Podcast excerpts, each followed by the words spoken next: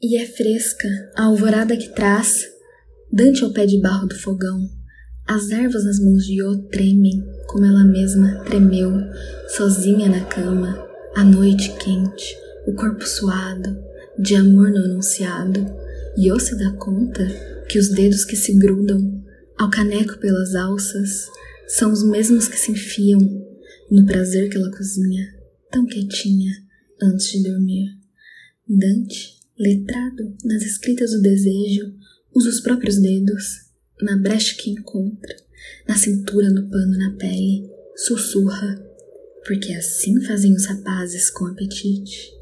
Me oferece um gole de chá, uma volta na vila, a sua companhia. De dentro do vapor, com cheiro de hortelã, e eu responde: Ofereço chá à planta caule a semente, ofereço meu pedaço de terra. Vamos.